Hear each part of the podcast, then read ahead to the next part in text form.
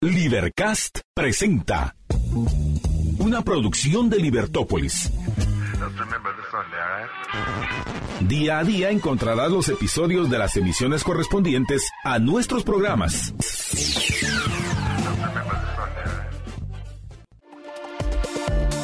Buenas tardes, estimados radioescuchas. Estamos en una nueva emisión de su programa Libertópolis al mediodía. Les saluda Jorge Jacobs. Marta Yolanda se une con nosotros en el siguiente segmento y hoy tenemos un programa bastante agitado. Tendremos varias entrevistas a las en el siguiente segmento. A las 12 y cuarto vamos a conversar con Juan Manuel Asturias.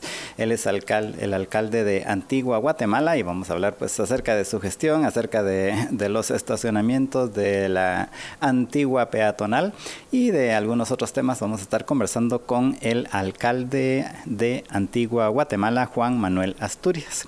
Luego a la una de la tarde tendremos una entrevista con Julio Orozco, él es director ejecutivo de la Gremial de Alimentos y Bebidas y vamos a hablar acerca de esta ley de promoción de la alimentación saludable que están discutiendo en el Congreso. Entonces esto será a la una de la tarde y luego a la una y media conversaremos con el doctor Selvin González en nuestro segmento de salud en conjunto con el Hospital El Pilar y vamos a hablar acerca, él es el doctor Selvin González, es otorrinolaringólogo y vamos a hablar acerca del el Día Mundial de la Audición, que es ya el este domingo, el Día Mundial de la Audición, pues entonces vamos a hablar con el doctor González, que es otorrinolaringólogo. Entonces, estos son los temas principales de los que vamos a conversar hoy.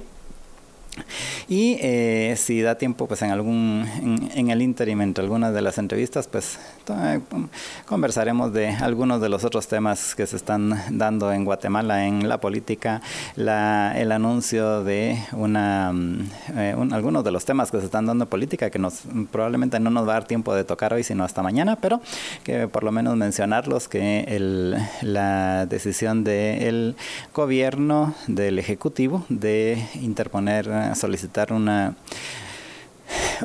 el levantamiento del privilegio del antejuicio a la fiscal general Consuelo Porras, eso es uno. Luego el anuncio que se hizo ayer, en la, ayer al mediodía de la la integración de la comisión del gobierno en contra de la corrupción con eh, varios eh, con varios observadores eh, ajenos o por lo menos eh, que no trabajan dentro del gobierno, aunque también tienen funcionarios que eh, van a estar en esta comisión. Y eh, pues estos son algunos de los temas y otros de los temas que repito, pues lo más probable es que los tendremos que tocar mañana, pero por lo menos mencionar los que se han estado dando, pues es el anuncio que hizo la OFAC ayer. La OFAC es la Oficina del Gobierno de Estados Unidos de eh, que controla los activos extranjeros, eh, de esos foreign. Eh, y, y, esto que básicamente de renovar una sanción que, tiene, que ya había establecido hace algunos años en contra de una organización de narcotraficantes supuestamente aquí en Guatemala, que uno de ellos de hecho está capturado en, en, Estados Unidos y que también también eh, renovó las sanciones contra algunas empresas y también incluyendo, está mencionada también la alcaldesa Isel Zúñiga de allá de uno de, de, San Marcos. Así que esta es eh, otra de las noticias que, repito, pues probablemente hasta mañana vamos a poder comentar. Y eh, también la, también hablar algo con relación a la reunión que ya lo mencionamos ayer en el patio de atrás, pero eh, pues en la tarde dieron una conferencia de prensa con relación a la reunión tripartita entre el ministro, el secretario de Estado de Estados Unidos, Anthony Blinken, y eh, el, la canciller de, de México y el canciller de Guatemala y el ministro de Gobernación de Guatemala que se reunieron ayer todos en Washington en esta reunión tripartita. Pues estos son algunos de los temas a los cuales hay que ponerle atención. Y eh, vamos a irnos a una pausa, pero antes de ir a una pausa, déjeme contarle que hoy voy a disfrutar ahorita de un gelato de pistacho. Y este, así lo pueden ver ustedes aquí, este es el gelato de pistacho que voy a estar disfrutando en la pausa. Y usted también puede disfrutar los gelatos de Primo de Roma. Aprovecha también que los sabores de temporada pues solo llegan, solo están precisamente de temporada. Y eh, pues este mes estuvo de temporada el sabor piropo, que es de poporopos caramelizados, pero aprovecha de disfrutarlo antes de que se acabe la temporada del piropo. Y eh, usted puede disfrutar de los gelatos de Primo de Roma en cualquiera de las tiendas, aquí en, la zona 10 en Fontavela, en Carretera El Salvador, en Pradera Concepción y en la Roosevelt en el picoteo de Miraflores. En esos tres lugares puede usted ir a probar los sabores, comerse un, cono, un vasito y llevarse un medio litro de un sabor, un medio litro de otro sabor para disfrutarlo en su casa o en la oficina o donde sea que vaya a ir a pasear. Y si no puede ir a ninguno de estos lugares, pues no se preocupe, solo tiene que llamar o escribir por WhatsApp al 3190 9912. 3190 9912 y recuerde si no se si no tiene dónde apuntar, si no se le recuerda, si no eh, se le queda este teléfono, pues no tiene que hacer más que ir a libertopolis.com diagonal patrocinadores y allí encuentra los teléfonos de todos nuestros patrocinadores, incluyendo el 3190-9912 de Primo de Roma. Vamos a ir a una pausa y regresamos con ustedes en unos minutos. Estamos en su programa Libertópolis al mediodía.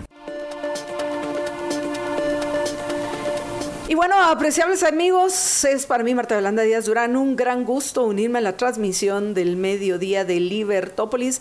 Primero que todo, saludando a nuestros oyentes y a Jorge Jacobs. George, buenas tardes. Buenas tardes, Marta Yolanda. Y también dándole la bienvenida, ya se encuentra con nosotros el alcalde de la Antigua. Parece que todavía no tenemos a, a nuestro invitado hoy, a Juan Manuel Asturias, uno de nuestros invitados, Jorge, porque tenemos dos, alcalde de Antigua, Guatemala, para que hablemos, entre otras cosas, además de su gestión, de las eh, decisiones que ha tomado en lo que respecta a la circulación en Antigua, Guatemala, en estos días de Cuaresma y la próxima Semana Santa. Pero todavía no, no se ha conectado con nosotros el, el alcalde que esperemos eh, lo haga en unos instantes. Pero mientras, eh, Jorge, por favor, comentémosle a los oyentes cuáles son esas medidas que han tomado en Antigua Guatemala para manejar el tránsito de estas fechas para sacar el tránsito. Eh, pues básicamente lo que, lo que la decisión que tomaron hasta el momento es eh, todos los domingos de cuaresma, o sea que empezaron desde la semana pasada, eh, van a prohibir la circulación de vehículos en el área central de la antigua y entonces la gente que llegue a la antigua pues se tiene que estacionar en, en algunos parqueos que están así en las afueras de la ciudad. entiendo que unos son de la municipalidad y otros son privados, entonces uno se, estaciona ahí y en teoría pues hay busitos así que lo llevan al, centro de la ciudad para que ya camines ahí en el área, en el área peatonal de la, de la ciudad. Esto es ahorita los domingos, en los domingos de cuaresma, o sea, de aquí a Semana Santa. Y en la Semana Santa, en teoría va a estar así toda la semana, o sea, desde el domingo de Ramos, si es que no desde el sábado, hasta el domingo de resurrección. O sea, estaría toda la semana así la antigua, o sea, no se podría circular adentro del casco así central de, de Antigua. Y, eh, y entonces todos los que quieran ir, pues tienen que ir, repito, a estacionarse en uno de estos parqueos que están fuera de la, en las afueras de la ciudad y luego ya transportarse hacia el centro de la ciudad y a pues caminar adentro de la ciudad. Que la, la idea de que sea peatonal pues es precisamente porque se junta mucha gente y recuérdense que hay muchas eh, procesiones también en Antigua en estas épocas, de, de, aquí en adelante hasta la, hasta la Semana Santa. Eh, pero por el otro lado pues también pone complicaciones, especialmente pienso que para los, para, para los turistas extranjeros, pero, pero también para los locales. ¿no? Bueno, en, eh, en Europa, sobre todo, Jorge, hay muchas ciudades, sobre todo las, las ciudades que son ciudades coloniales o que son ciudades que que tienen Ahí no son coloniales. Eh, bueno, no, ciudades coloniales no, eh, ciudades de la Edad Media, pueblos de antiguos, antiguos o sea, los, los lugares, sí, colonia únicamente hubo acá. Pues vamos a decir los tiempos de los emperadores, los tiempos de los señores feudales. La, Roma imperial. Para ser, para ser más exactos, en los cuales, pues efectivamente, si tú los querés visitar, hay estacionamientos a la entrada de estos pueblos, a la entrada de estas eh, ciudades donde tú dejas tu vehículo y caminas en, las ciudades para poderlas conocer. Primero por la cantidad de, gente que las visita y segundo por lo complicado que es circular. Hay en algunos casos donde, pues bueno, en, en, los tiempos en que fueron construidos, repito, durante la Edad Media, estos pueblos que todavía existen, todavía tienen vida y su principal economía es el turismo hay lugares donde pues e, es tan estrecho que obviamente estaban hechos para que circulara la gente en caballo. Y a los sumo carretas.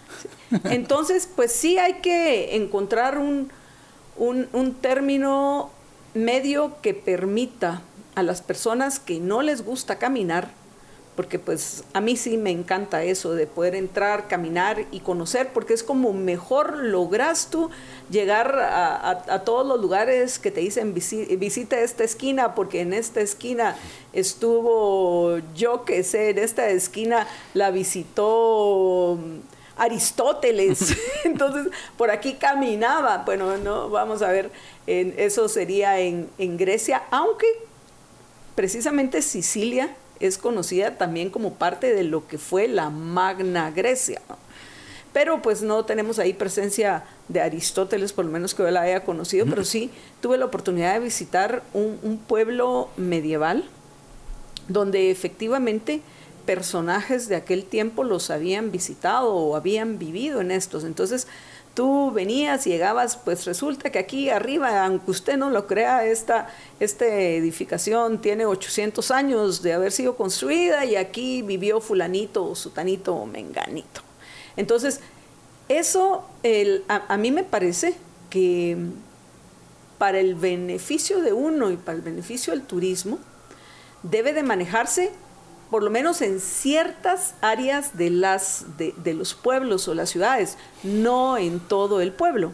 Ahorita eh, recuerdo que, fuimos a uno de los eh, lugares que, visitamos, fue el área de lo que era eh, se sigue conociendo como Siracusa. Entonces, tú tenías en, la, la, parte, vamos a decir, donde vive la mayor parte de la gente, la, la, la parte moderna, entre comillas, entre comillas, que ahí podías circular y caminar sin ningún problema. Los vehículos, pero si querías entrar al centro, al corazón, el casco, antiguo de, de, la, de, la, ciudad, sí tenías que, que, dejar tu vehículo afuera, más si se trata de un bus eh, turístico. Entonces dejabas afuera tu, el, vehículo en el cual te estabas transportando y entrabas a conocer una ciudad hermosísima, el casco de esa ciudad. Entonces, esa, pues, hay que, repito, encontrar el término medio de, esa situación para que no suceda lo que está pasando hoy, que hay en muchos comercios que están... Eh, que pues están eh, eh, preocupados en lo que respecta a la poca clientela que tienen. Pero me informan que se encuentra con nosotros en, línea el alcalde de, de, Antigua Guatemala, Juan Manuel Asturias, a quien le damos la bienvenida. Alcalde, buenas tardes, bienvenido a Libertópolis. ¿Aló? Eh, yo creo que Mario está equivocado, nadie, nadie nos responde. Sí, alcalde, ¿me escucha? Eh, no, no sé si somos nosotros o es el alcalde el que tiene algún problema, pero nosotros no lo escuchamos y tampoco lo vemos. eh, porque pues esta, en, esta conversación la íbamos a hacer vía Zoom. Alcalde, ¿me escucha? Sí, ahora sí los escucho. Ok, buenas tardes, bienvenido a Libertópolis. buenas tardes, gracias por el espacio y aquí estamos a las órdenes. Bueno, vamos a entrar, no sé si tuvo tiempo de escuchar lo que comentábamos mientras usted se, se conectaba a la entrevista, que pues además de que queremos conocer de su gestión, porque uno de los temas que llamó la atención recién usted asumió como alcalde de Antigua Guatemala y quisiera que nos explicara con detalle porque luego parece que más en la era que, vivir en la era de la información en Guatemala vivimos en Guatemala y en la mayor parte del mundo, si no todo el mundo, en lo que es la era de la desinformación. Entonces, quisiera que, nos comentara acerca de, primero, cuáles son las primeras medidas que ha tomado como alcalde de Antigua Guatemala, que nos comente acerca de esa decisión de que, tomó, entiendo yo que es eh, sí es cierta esta información de renunciar a su salario y pues como nosotros eh, como liberales clásicos reconocemos que there's no free lunch, no existe almuerzo gratis y de algo tenemos que vivir todos. Así que, ¿cuál, ¿Es, su propuesta de ingresos o, durante cuatro años usted puede vivir sin, sin tener un, sueldo? A ver, alcalde, cuéntenos cuáles son sus principales propuestas antes de que entremos al, al, tema de las decisiones que han tomado en lo que respecta a, esta temporada de, cuaresma, que es una de las temporadas eh, en las cuales eh, no solo nacionales, sino turistas internacionales eh, están interesados en visitar Antigua Guatemala. Así que, eh, alcalde, los eh, micrófonos son suyos. Adelante. Bueno, muchas gracias por el espacio y por, las preguntas. Creo que coincido también que existe mucha desinformación y estos espacios son muy valiosos para poder dar a conocer cuál es nuestra visión, cuál es nuestro objetivo en cada uno de los temas y poder aclarar mucha de la desinformación que hay en el ambiente. Con el, específicamente con el tema del salario, eh, yo quiero aclarar. Nosotros, yo coincido que primero un salario se debe de sudar y un administrador, eh, al final con la responsabilidad que tiene una alcaldía, con los fondos que maneja, pues eh, debe ser, es un puesto de servicio, pero al mismo tiempo de mucha responsabilidad. pero también sabemos y no podemos ser ajenos de todo lo que ha sucedido en la parte política a nivel guatemalteco, donde no hay eh, ni credibilidad ni absolutamente nada en muchas de las instituciones y en muchas de los, de los funcionarios públicos. Entonces yo durante la campaña, eh, mi propuesta siempre fue que yo me iba a bajar el salario porque siempre había sido un tema de discusión. Eh, él es un salario que tiene 16 años, más o menos 12, 16 años de estar en la, en la antigua Guatemala. Y siempre lo mencioné, dije, bueno, yo me lo voy a bajar, no es un objetivo ahorita de ir a ganar un salario, sino me quiero ganar la confianza de las personas quiero dar resultados y conforme a esos resultados que el Consejo Municipal pues me fije el salario, con resultados de, ejecución eh, presupuestaria. Aquí nunca se han llegado a ejecutar los fondos con resultados de, de también de ingresos, eh, de ciertos temas estratégicos que nosotros nos propusimos en nuestra reforma municipal, eh, que son claves. Entonces, fue algo que se dijo durante la campaña, se discutió, yo siempre lo decía, lo mismo en la campaña, no creo que sea el salario, pero si es algo ha causado tanto, pues yo estoy dispuesto a hacerme la reducción y una medición posteriormente y luego pues que se me vuelva a fijar el salario. ¿De qué, eh, pues de qué va a vivir uno? Estos, eh, yo solicité un año al consejo y el consejo me dijo que en seis meses me evaluaba y se restituía el salario si había cumplido con las metas. Entonces, eh, esa fue la decisión eh, continúo con los gastos de representación y con las dietas. Yo vengo al final también del, del sector privado, eh, tengo y he fundado varios emprendimientos y pues eh, tengo, digamos, primero uno da el resultado y después viene la remuneración y creo que fue ese chip de cómo se ha venido haciendo y esa fue básicamente la propuesta.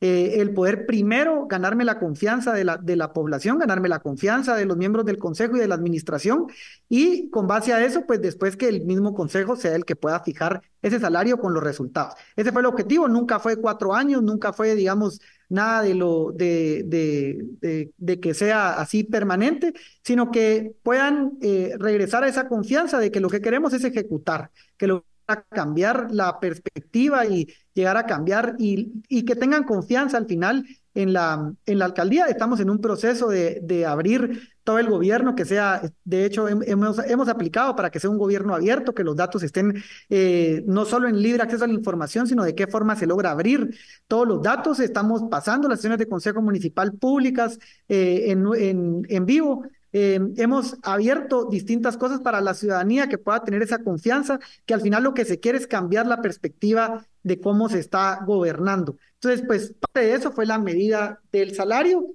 y, pues es eso y esa fue la, la al final la decisión, el objetivo y el espíritu.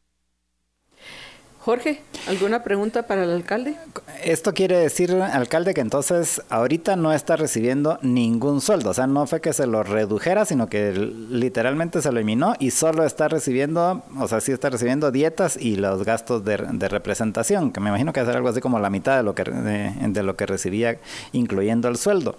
Eh, ¿Esto es así? O sea, ahorita no está recibiendo nada de sueldo. Sí. Es así, en, concepto de, salario, no, eran 40 mil quetzales lo que, lo que se recibía, lo que estaba fijado, lo que había fijado durante los últimos años, 10 mil de gastos de representación y 2 mil quetzales por dieta asistida. Entonces, en promedio se dan, eh, bueno, las sesiones ordinarias son dos, eh, en promedio son 16 mil quetzales eh, al, al, mes de dietas, puede ser 16 más las extraordinarias de 16 a 20 mil y 10 mil de gastos de representación. Eso es al final los, eh, los ingresos que se, que, se tienen y, y, pues esa es la, la perspectiva y si no eh, fue únicamente pues el salario. Ok, otro, otro tema, ya que lo mencionó con relación a esto de la apertura y la transparencia, nosotros hemos recomendado al, al gobierno central, todavía no nos ha hecho caso, pero a lo mejor usted sí, eh, que una, uno de los temas que sí se debería de hacer público también es el equivalente de guatenóminas, que en el caso del gobierno ejecutivo, pues es las, las planillas, así, básicamente la, la, gente que trabaja en el gobierno, qué puesto tiene y cuánto gana. Eh, no sé si ha pensado hacer algo así con los empleados de la municipalidad.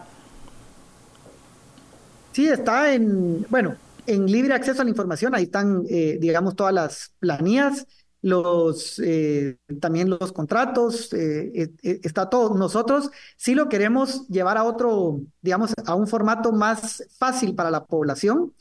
Y sí estamos haciendo, por eso pedimos acompañamiento de distintas organizaciones para que nos den ese acompañamiento de cómo toda la metodología para un gobierno abierto, eh, no solo en tema de nóminas, en tema de compra, todo, pero en un formato eh, para que la gente pueda hacer esa auditoría. Entonces, sí está, digamos, bueno, ahorita se sube en libre acceso a la información y sí está como dentro de nuestro plan de gobierno abierto. Una de, las fases es facilitar todo en una, no solo en las plataformas de, digitales, sino en distintas otras plataformas para poder estar al alcance de todos los vecinos. Alcalde, en este mes y medio eh, que, lleva al frente de, la alcaldía de Antiguo Guatemala, ¿qué otras acciones, además de las que hemos mencionado, han emprendido? Bueno, acciones eh, hay distintas. Eh, puedo hablar en el tema de infraestructura. recibimos una ciudad que estamos bachando todos los, todos los baches que estaban dentro de la ciudad para prepararnos para la Semana Santa, no solo en la ciudad, sino en las aldeas, y iniciamos muchos de los estudios para poder hacer los problemas de fondo de la ciudad. Eh, queremos... Eh, eh, se estaban haciendo las calles en la administración anterior, se quitaba todo el empedrado y se volvía a hacer. Nosotros queremos quitar el empedrado, mejorar todo el, todos los drenajes, el, el agua pluvial, etcétera. Entonces, para eso estamos haciendo la parte previa y eh, para posterior poder hacer las calles, pero ya de una forma planificada, digamos, de todo, todo lo que va abajo de, la calle. Entonces, tal vez regreso, el tema de los bacheos, eh, tema, eh, hemos mejorado los alumbrados públicos, e iniciado, digamos, doy este ejemplo con los bacheos, pero todos los proyectos que se tienen que hacer, comenzar con la etapa de planificación. Recibimos eh, muchísimos proyectos que solo están en nombre, en un SNIP, pero no hay diseño, no hay absolutamente nada. Entonces se tiene que eh, establecer todo ese proceso y dependiendo del proyecto, eh, reuniéndonos pues con todos los sectores técnicos y sectores involucrados para poderlo hacer y llevar a cabo los proyectos de infraestructura. Pero en, en, 45 días, digamos, hemos hecho limpieza del mercado también, que no se había hecho en 22 años, no, se había eh, dado una limpieza en el mercado. Eh, hemos hecho limpiatones en las diferentes aldeas eh, con todos los alcaldes auxiliares y todo el personal municipal. Habilitamos un parqueo que estaba en la entrada a la mitad, que hacía falta habilitar digamos, son acciones eh, en temas específicos de infraestructura cortas, pero que en 45 días las hemos logrado y sentado y comenzar a sentar las bases ya de los proyectos que tienen que venir más adelante. Hemos también eh, iniciado, vamos a iniciar por un, eh, en un proceso que queremos certificarnos en muchos de los procesos, entonces estamos haciendo un levantamiento de los procesos para poder certificarnos y luego también poder automatizar y poder garantizar pues que todo el proceso, eh, al final, quitar mucho el tema de la discrecionalidad, entonces se está haciendo ese inicio de levantamiento de los procesos, puedo mencionar. También eh, hemos iniciado también pláticas y vamos a poder eh, tener una gestión por resultados. Entonces hemos girado, así como con gobierno abierto, estamos en ese proceso de iniciar ya con la, pues ya se giraron las cartas, ya están por respondernos e iniciar con lo de gobierno abierto. Puedo hablar lo mismo en, una gestión por resultados. Estamos viendo qué programa es el que se termina de adecuar y eh, ya para poder iniciar con ese programa de, que viene de la mano de los procesos para poder tener también todo el tema de, los resultados. Doy estos ejemplos tal vez en tema de gestión, porque nuestra propuesta fue hacer una reforma interna para poder eh, brindar mejores resultados. Hemos hecho cambios de organigrama, cambios de mm, eh, ya funcionales con base a ciertos análisis que hemos tenido para poder dar mejores resultados. Eso tal vez a nivel de organización, a nivel de infraestructura, pues puede mencionar algunos de los programas y proyectos que hemos hecho. Eh, un cambio pues trascendental si es el tema de los de de que cierto perímetro alrededor del parque los días domingos de, de cuaresma, pues estamos haciéndolo peatón, peatonal, como un plan piloto eh, hacia lo que tiene que tener un plan estratégico de la ciudad de largo plazo. Eh, hemos tenido ya acercamientos e, e, iniciar con todo el proceso también de unos campamentos municipales que viene de la parte de escucha activa de la población, que es ese, acercamiento con las eh, comunidades locales y esa retroalimentación para que se pueda llegar también con una buena descentralización y pues poder priorizar todos los proyectos y poderlos plasmar en un cronograma para que tengan la certeza de cuándo se va a ir haciendo. En el rol interinstitucional, la antigua también es algo eh, muy importante. Hemos tenido acercamientos para poder trabajar en equipo con el Ministerio de Cultura, con el INGUAT, con el mismo eh, presidente, con temas de infraestructura y temas que, pues al final, la antigua Guatemala, en el artículo 61 de la Constitución, es una ciudad patrimonio cultural de la unidad que tiene un tratamiento especial. Entonces, el rol interinstitucional es fundamental para poder llevar a cabo muchos de los proyectos. Entonces, em, doy un resumen, tal vez eh, tengo eh, como las acciones bastante concretas que las vamos a ir haciendo, pero ha sido 45 días también donde se ha tomado el control. La municipalidad es una municipalidad que está emplazada pero eh, los puestos de confianza al final pues sí hemos, eh, son, son del alcalde y hemos tenido también en todas las dependencias personal adecuado y hemos terminado, digamos, o estamos en una fase de un 85% ya de, personal que lleva nuestra visión estratégica, nuestra planificación con, eh, con las características, con todos los eh, pues todo el conocimiento técnico y todo para, eh, para tener el personal idóneo en cada una de las dependencias. También cabe la pena resaltar que fue un gran esfuerzo de estos 45 días en tener a los directores y a los jefes eh, adecuados e idóneos en cada una de las, de, las, de las dependencias y de los departamentos. Alcalde, el ahí tenemos una, un comentario de nuestra oyente, tal vez habría que aclarar este punto. Patricia García Salas Aparicio, que dice, con todo respeto, señor alcalde, ni se le ocurra quitar el empedrado de la antigua Guatemala, ya que con esa acción perdemos parte del, del, o dejamos, dejaríamos de ser parte del patrimonio mundial, así lo pone nuestro oyente. ¿Podría eh, aclararnos ¿A qué se refería con, con este trabajo que se está haciendo con el empedrado de la antigua? Eh, eh, miren, tal vez para poner el, el contexto, eh, la antigua pues obviamente no fue diseñada para toda la carga vehicular que pasa ahorita, es una ciudad que ahora se ha convertido de, de paso también a los diferentes municipios que estamos viendo ya esa evaluación que tiene que tener pues una vía alterna para no pasar por esta ciudad patrimonio cultural de la humanidad, en donde la recibimos con muchos baches y lo que se ha hecho es bachar básicamente la ciudad. ¿A qué me refería? es que la administración anterior eh, hizo las calles de nuevo con la base y con las banquetas adecuadas.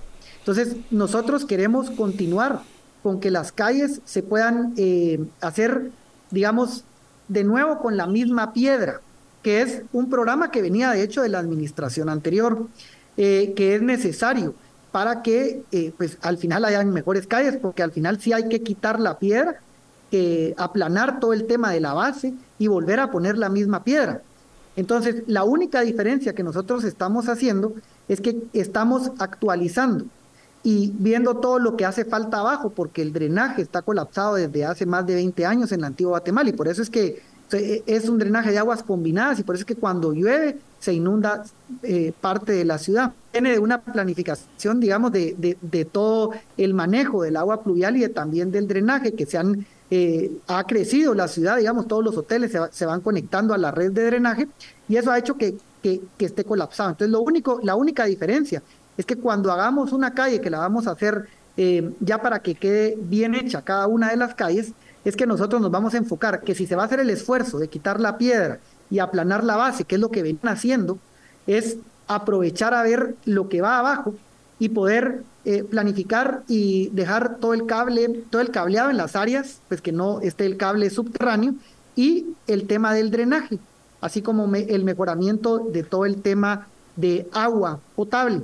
Entonces, aprovechando esto que está abajo, digamos, del empedrado, luego pues ya se va aplanar la base y se vuelve a colocar la piedra eso es lo que estoy mencionando. En ningún, en ningún momento dije que vamos, a, eh, pues que vamos a cambiar la piedra o algo.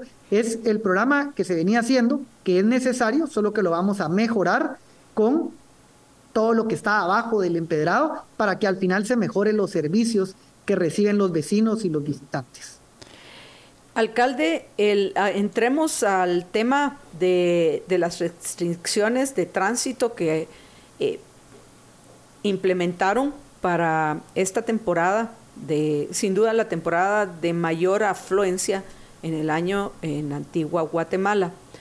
Se ha dicho que, se han dicho muchas cosas, incluida de la de que se cerró toda la Antigua y no se puede circular fines de semana en, por ningún lado en Antigua Guatemala. Por lo que entiendo que nos acaba de decir, no es en toda la ciudad, sino solo en parte de esa ciudad aquellas personas que quieren visitar Antigua Guatemala, ¿qué opciones tienen para estacionarse? ¿Dónde van a dejar el vehículo para poder eh, ir y visitar, si eso es lo que se desea, el área peatonal? Miren, Efectivamente hubo mucha desinformación al respecto. La antigua Guatemala está totalmente abierta al vecino, al visitante, al que quiera venir todos los días y todos los domingos. Eh, se manejó que la ciudad iba a estar cerrada y no es cierto, la ciudad está abierta. Eh, lo que se hizo fue abrir un área alrededor cuando pasa el cortejo procesional donde se puede eh, transitar o que se está dejando o priorizando al peatón. ¿Qué quiere decir eso? Que generalmente lo que ha sucedido, bueno, primero poner el contexto. Somos una ciudad patrimonio cultural de la humanidad en una Semana Santa declarada patrimonio inmaterial de la humanidad. Entonces, eh, tiene esas dos declaratorias, en este caso la Semana Santa en la antigua Guatemala. Entonces, nos estamos preparando y lo que ha sucedido es que eh, dentro de la antigua Guatemala, en el perímetro, cuando va pasando la procesión y el cortejo procesional, pues hay muchos eh, carros parqueados, entonces se, tiene que utilizar la grúa, eso, es lo que siempre ha pasado. Y hay un montón de vehículos que cuando se está haciendo la alfombra y pasando el cortejo procesional, están tratando de pasar y están tratando de parquearse en un lugar donde no hay parqueo, o el parqueo es muy poco, porque ya están ocupadas las plazas, digamos. Entonces, el espíritu es que alrededor del parque se le dice la peatonización porque puede ingresar el vecino, pueden ingresar a parqueos eh, privados que dentro de ese perímetro eh, pueden ingresar a, un, a, una persona de la tercera edad, pueden ingresar, no hay ningún inconveniente, solo que se quitó el parqueo y se priorizó al peatón en ese perímetro. Ustedes pueden venir a la antigua Guatemala y parquearse en los parqueos privados, que hay suficientes parqueos privados, y en los parqueos municipales que están en las afueras. El parqueo municipal tiene un servicio de bus que los acerca a la antigua Guatemala y otro servicio de bus que está dando vueltas en la antigua también de forma gratuita para poderse acercar a los diferentes lugares. Si ustedes, existe un perímetro y ustedes pueden transitar. Y si se quieren ir a otro municipio, si quieren ir a una de las aldeas de la antigua Guatemala, que son, eh, cada aldea tiene su, eh, su riqueza, y pueden acercarse y pueden ir, si quieren ir a San Felipe, si quieren ir este quinto domingo a traer eh, su turno a San Bartolo, se pueden acercar, pueden llegar. Si todo lo que está fuera del perímetro se pueden parquear, no hay problema. Lo que está fuera del perímetro, lo que está adentro, lo que estamos diciendo es que, que no y que se priorice la peatonización para evitar el tráfico que cuando están haciendo la alfombra y cuando está pasando el cortejo procesional, eh, pues se genere ese caos, esas bocinas, ese humo, que es lo que generalmente había pasado en, todos los, en todos los domingos previos de otros años. Esto es un plan piloto que obviamente es una planificación estratégica que en un futuro queremos eh, llevar a cabo, que es la peatonización de ciertos sectores, como lo han hecho otras ciudades del mundo, que son patrimonio cultural de la humanidad. Entonces, obviamente es un plan estratégico que hay que irse preparando, pero ahorita lo estamos haciendo como un plan piloto en estos domingos de cuaresma. Eso no quiere decir que la ciudad está cerrada, eso no quiere decir que no pueden venir, todo lo contrario, está totalmente abierta la ciudad, pueden acercarse, hay suficientes parqueos y fuera del perímetro se pueden parquear sin ningún inconveniente y pueden transitar si ustedes van a cualquier lugar. Voy a poner un ejemplo, pero el mercado del Antiguo Guatemala está fuera de ese perímetro, ha estado fuera de ese perímetro en todos los domingos. Pueden llegar, dan la vuelta y llegan al mercado, no hay ningún problema. Pueden ir a Jocotenango, pueden ir a San Felipe, pueden ir a San Bartolo, pueden ir a Santa Catarina Bobadía, pueden ir a San Cristóbal el Alto, San Cristóbal el Bajo, San Pedro, San Juan del Obispo, Santa Ana, a todos los lugares. Obviamente, hay cortejos procesionales que salen de ciertas iglesias y eso hace que el tráfico en ese sector, pues obviamente se genere cierto tráfico, como lo que sucedió específicamente este domingo que pasó, que fue en Santa Inés, que fue en la entrada de la antigua Guatemala. Entonces, obviamente generó tráfico en la entrada, como lo ha pasado todos los, eh, todos los años eh, durante toda la historia, ¿verdad? Entonces, eh, esos tal vez son, son algunos de, lo que, de los inconvenientes que se ha desinformado a la población. Pero quiero decirles y reiterar que la antigua está totalmente abierta, que pueden venir a visitar, pueden venir a cargar, pueden venir a traer su turno, si son cucuruchos, si son eh, de los que vienen el fin de semana, pueden venir. El fin de semana se pueden parquear, hay suficientes parqueos. Si es fuera del área peatonal, se pueden parquear fuera del área peatonal sin ningún problema. O sea, eso no, no, no hay, si tienen su casa aquí, pueden venir, pueden entrar ahí, no hay ningún problema. Es dentro de un perímetro que está alrededor del parque, que es generalmente donde se hace más caos. Ese es el objetivo, ese es el espíritu, y domingo a domingo cambia el perímetro y cambian los horarios porque los cortejos procesionales cambian. Para todos los que nos están viendo y quieran venir este domingo, eh, este domingo eh, es la procesión de Jocotenango ingresa a la antigua Guatemala por la tarde. Eh, entonces, nosotros vamos a hacer ese perímetro peatonal a partir de las 11 de la mañana. Los parqueos van a estar abiertos, como siempre han estado abiertos los parqueos municipales, de 5 de la mañana a 1 de la mañana para garantizar si alguien se parquea y quiere ir a, ver la procesión, pues que pueda acercarse y no hay ningún problema. Pero en este caso, este domingo, el, área peatonal va a iniciar de 11 a 8 de la noche en un perímetro de dos cuadras, tres cuadras, creo que es aproximadamente alrededor del parque.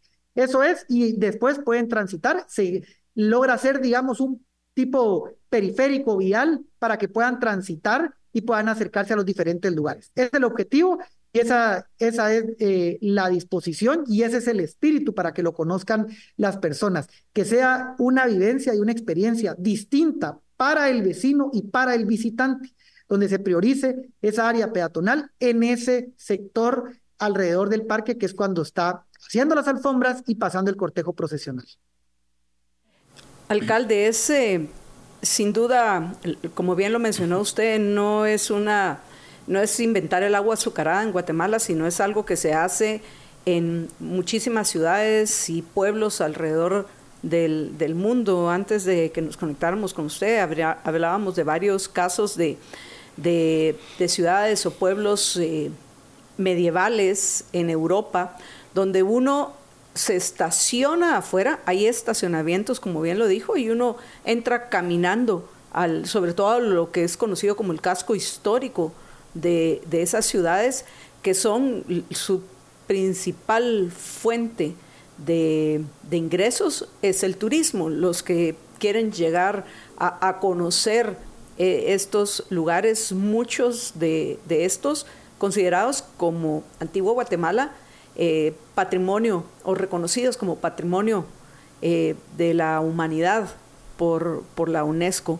Entonces, esto no es nada del otro mundo, por supuesto, hay que tener un proceso de socialización y educación y también los, las áreas donde uno se pueda estacionar. Usted mencionó que en las afueras de la antigua hay estacionamientos eh, privados y municipales y hay buses que entiendo es servicio que da la municipalidad para acercar a los visitantes a ese casco histórico, aunque toda la ciudad de Antigua Guatemala eh, es una, una, ciudad histórica, pero por lo menos a la parte, vamos a decir, más visitada, que es en los alrededores del Parque Central, esos, esos buses para los que deseen tomarlos, ¿dónde, dónde se toman? ¿Dónde encontramos información acerca de, estas eh, facilidades? Es, em, ¿Hay libertad de emprendimiento por si alguien tiene un terreno afuera y quiere habilitarlo para recibir vehículos, cobrar por el estacionamiento como es lo, justo en, cualquier emprendimiento y que tenga ese mismo servicio que lo acerque a, uno al, área que se desee visitar. ¿Cuáles eh, son, resumiendo, esas, esas facilidades y dónde encontramos la información si, por ejemplo, yo quiero visitar este fin de semana Antigua Guatemala? ¿A dónde voy a ir para, para averiguar cuáles son los requisitos, vamos a decirle, para poder ir a Antigua Guatemala este fin de semana? Eh, pues requisitos no hay, no hay ninguno. Si quieren venir a la Antigua Guatemala, pueden venir eh, y está, como lo vuelvo a repetir, abierta. Eh, en las páginas, tanto de Facebook, de Instagram, en las redes sociales, está donde está este perímetro, donde están las vías, donde pasa el cortejo procesional, donde están los parqueos municipales y los parqueos privados.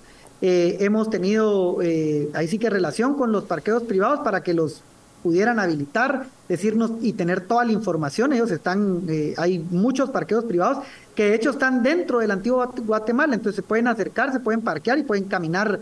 Ahí, ahí no hay necesidad de bus, porque están muy cerca.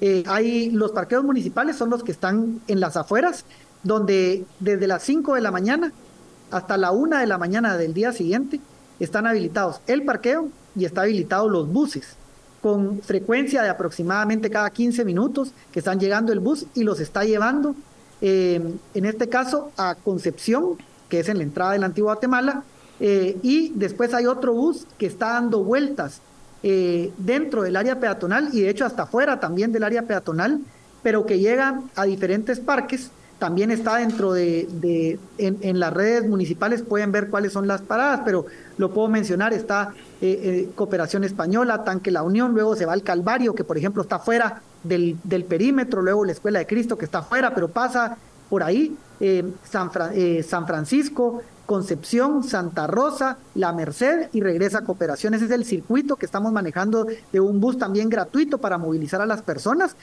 Eh, y el bus del parqueo de la entrada que está ubicado en Santa Inés y San Juan Gascón, que, son, que los deja en Concepción.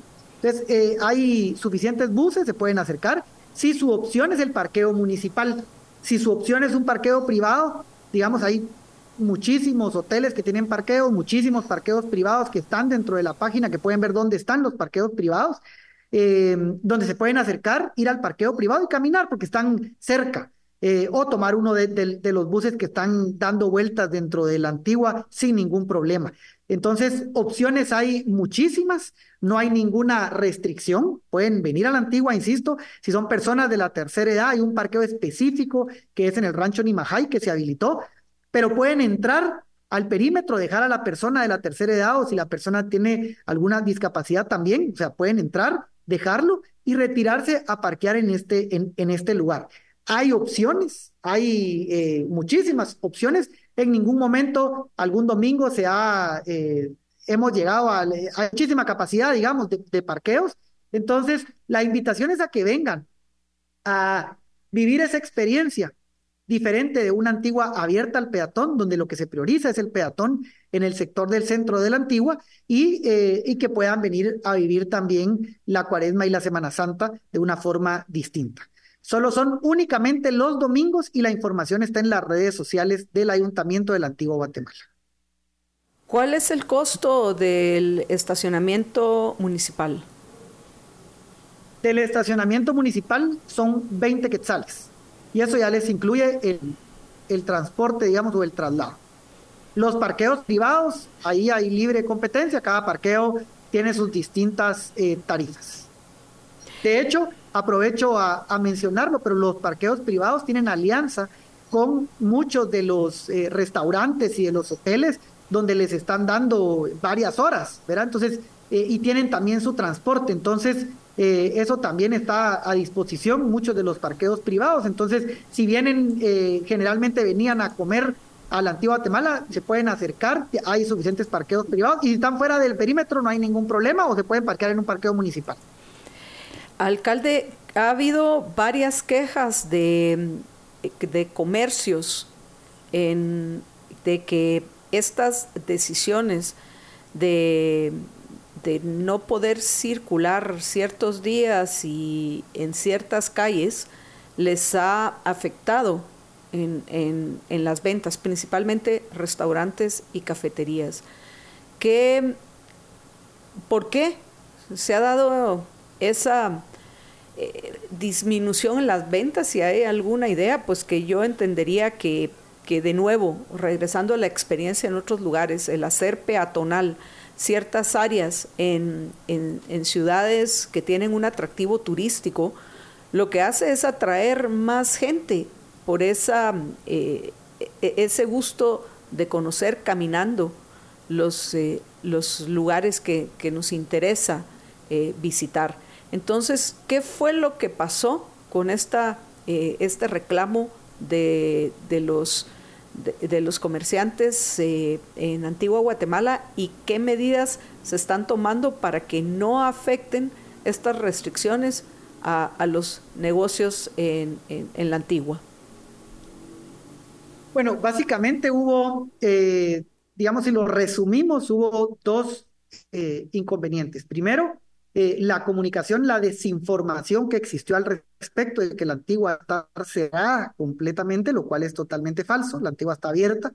Eh, en ningún momento, eh, en ningún comunicado, en las conferencias de prensa se dijo algo así, ¿verdad? La, la, antigua está abierta, se podía transitar y se ha podido transitar, se puede venir, se puede llegar. Entonces creo que ahí, en esa desinformación, creo que muchos de los visitantes eh, dijeron, bueno, yo, yo tal vez ya no visito porque va a estar la antigua cerrada. Entonces, eh, es, la antigua está abierta y hay cierto eh, perímetro que siempre fue como, pues, como se mencionó y como se dijo. Creo que ese es un, un gran desafío que tuvimos los primeros domingos y el segundo, que es totalmente ajeno a nosotros, es que los primeros dos domingos de los lugares donde sale la procesión son lugares estratégicamente donde pasa muchísimos vehículos. Y puedo mencionar específicamente la queja fue este domingo. Este domingo la procesión sale de la entrada de la antigua Guatemala, que es eh, donde está ubicada Santa Inés. Eh, cuando uno entra a la antigua, uno mira del lado izquierdo y ahí está la aldea de Santa Inés. Todos el segundo domingo de Cuaresma, históricamente ha salido la procesión. Sale a la una de la tarde, comienzan a hacer alfombras desde las 10 de la mañana y se ha cerrado ese tramo de carretera históricamente. No es ahorita en esta administración. Se cierra de 10 de la mañana a 3 de la tarde, a 4 aproximadamente. Entonces, obviamente hay una, eh, eh, pues, hubo eh, limitación de poder entrar a la antigua Guatemala en ese horario, más sumado del, del cierre, se juntó con que obviamente pues mucho visitante probablemente pues ya no, ya no vino. Entonces nosotros pues la comunicación fue que entraran por otro lado, de hecho logramos todavía que hubiera entrada hasta las 11 de, de la mañana y habilitamos los parqueos con los buses. Pero creo que sumado esos dos fenómenos de la desinformación y específicamente el caso de, eh, de este segundo domingo, que como lo digo, ahí están las redes sociales, lo pueden ver, eso ha sido algo de toda la vida. Entonces fue lo que causó eh, esa, eh, la suma de esas dos, pues esa, esa posible baja en ciertos segmentos y en ciertos restaurantes. no fue, digamos, en todos los comercios, no fue eh, en todos los segmentos y, y pues creo que la suma de esos dos, creo que es muy importante que nosotros hemos estado en comunicación constante desde previo eh, a estas disposiciones como posteriormente con distintas mesas técnicas de diferentes sectores para lograr llevar a cabo pues este, este plan que como todos sabemos pues es, es un plan necesario en una ciudad patrimonio cultural de la humanidad. Entonces, eh, eso es básicamente como yo lo resumiría los, eh, los, dos, eh, los dos inconvenientes, un desafío de comunicación y que este domingo, pues, de donde salía el cortejo procesional. Creo que esos, hubo, obviamente hay, pues tal vez ya más detalle, pero creo que esos dos fueron los principales y los que hemos estado también llegando pues con una mejor comunicación, por eso agradecemos estos espacios y con, eh, pues, con mejor comunicación y, y, pues seguir, seguir hablando con los sectores para ver qué fue lo que afectó y cómo se puede ir mejorando específicamente. Jorge. ¿Los tuk-tuks siguen funcionando dentro de la antigua? Sí, los tuk-tuks siguen funcionando dentro de la antigua. Menos en el perímetro este que esté cerrado. No, eh, eh, tienen acceso dentro, del, dentro del perímetro. Obviamente ellos tienen cierta restricción eh, ciertas calles que no pueden transitar. Entonces, esa restricción continúa, pero ellos han podido pasar en lo que eh, en las otras calles que están dentro del perímetro para poder acercar a las personas. O sea, ellos siguen, digamos, con su eh, con lo que siempre tienen todos los fines de semana, digamos, pueden entrar a donde eh, donde a, las calles permite normalmente, digamos, que están dentro, algunas dentro del perímetro, no hay ningún problema. Alcalde, tenemos que terminar ya, sé, en, unos minutos, pero tenemos varias preguntas de nuestros oyentes y, quisiera eh, hacerle varios comentarios. Bueno, primero, eh, bueno, ya Ligia eh, de Sabaj nos preguntaba si los parqueos son autorizados por la municipalidad. Creo que el tema de los estacionamientos ya lo abordamos. También Maggie Sebol dice, eh, pregunta, y perdón si se discutió anteriormente, pero ¿se ha pensado en tomar pasos para hacer todos los cableados subterráneos y así quitar todo ese cableado que se ve horrible en las calles? Luego JC Distribuciones, JT Distribuciones dice, el problema de tráfico en la antigua es metropolitano, capital, Misco, San Lucas, Milpas Altas es necesario un plan integral entre todas estas municipalidades adicional a los estacionamientos de la entrada. Alcalde.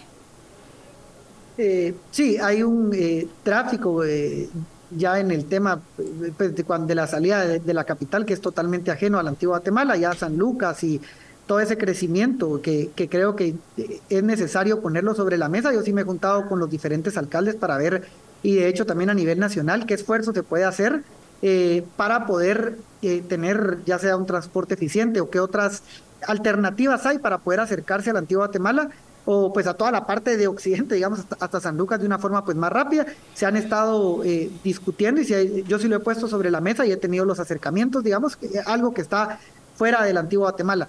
Tal vez lo que se hablaba del tráfico es lo que genera internamente cuando pasa un cortejo procesional, por eso es la medida que estamos eh, utilizando. Y con los eh, el tema del cableado subterráneo, efectivamente, ya hemos tenido también esas conversaciones eh, previas y con la empresa eléctrica todo lo que se tiene que hacer para que cuando se intervenga cada una de las calles vaya planificado todo el cableado subterráneo, todo, todo el drenaje, todo el agua pluvial, todo el mejoramiento del agua potable para poder intervenir la calle y que no siga siendo pues un chapuz.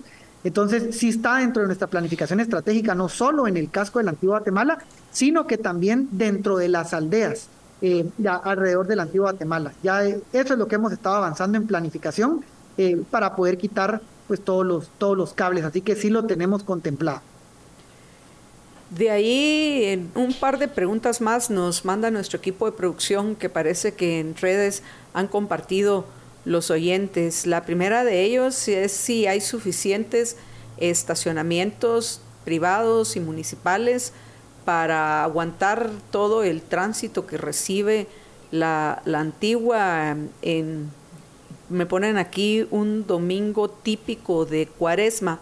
Y también eh, nos eh, preguntan que, vamos, creo que tenían otras. Lo felicita Sara Grijalva, dice, excelente idea, un alcalde con una buena visión. Pero hay suficientes estacionamientos para aguantar todo el tránsito que llega un, uno de, en, este tiempo de Cuaresma y Semana Santa en Antigua Guatemala?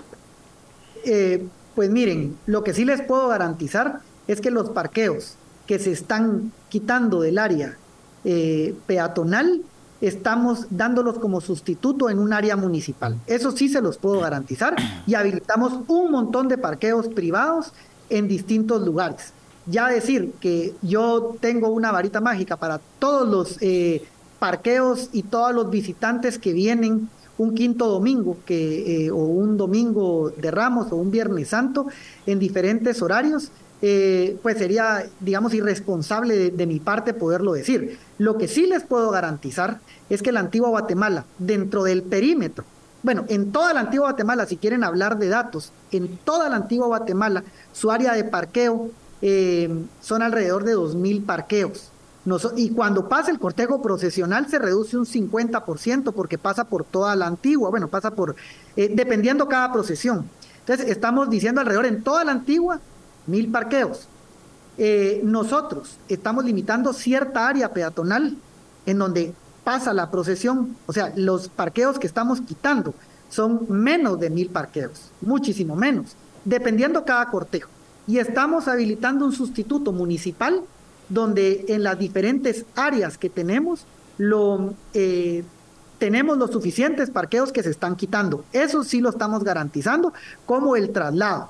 También hemos eh, garantizado todos los parqueos privados y hemos estado en constante comunicación con todas las empresas eh, o, que, o personas que tienen disponibilidad de parqueo, que lo tenían eh, hasta cierto punto, digamos, cerrado, donde nosotros les decimos, miren, habilítenlo y hay muchos parqueos nuevos y de hecho estamos en, ese, en esa constante pues, búsqueda y van a haber muchos parqueos más para el quinto domingo y para el domingo de Ramos, que son los días que más personas ingresan a la ciudad. Entonces, sí se van a habilitar mucho más parqueos y ténganlo por seguro que los que estamos quitando eh, tenemos el doble en otros lugares.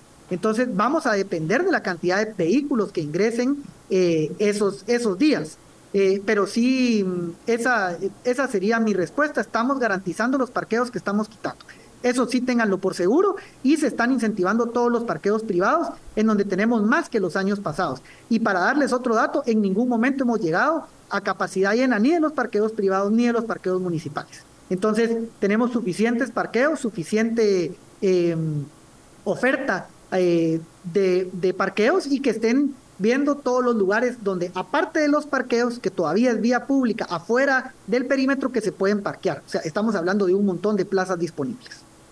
Y finalmente, eh, alcalde, el, preguntan en lo que respecta a los vendedores ambulantes del, Parque Central, que por qué los retiraron, porque por lo menos nuestra oyente Mónica Nájera considera que es parte del encanto de ir al parque, toparse con estos vendedores ambulantes.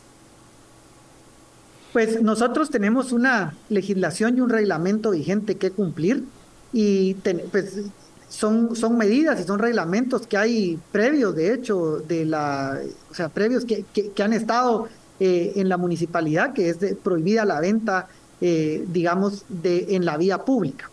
Eh, en Cuaresma y Semana Santa existe una autorización de Consejo Municipal, como ha sido también históricamente, a poder vender artículos tradicionales de la época lo cual fue autorizado por el Consejo Municipal y lleva un procedimiento en el Juzgado de Asuntos Municipales donde se pueden acercar y si cumplen con, ese, con esa venta, con ese que es un producto, eh, digamos, de, tradición, donde está específicamente cuáles son los productos, eh, pues van a tener su autorización y su permiso sin ningún problema. Si no está, pues a nosotros lo que nos toca es cumplir los reglamentos y cumplir la ley. Y eso es lo que ha estado sucediendo. ¿Algo más que quiera agregar antes de que terminemos?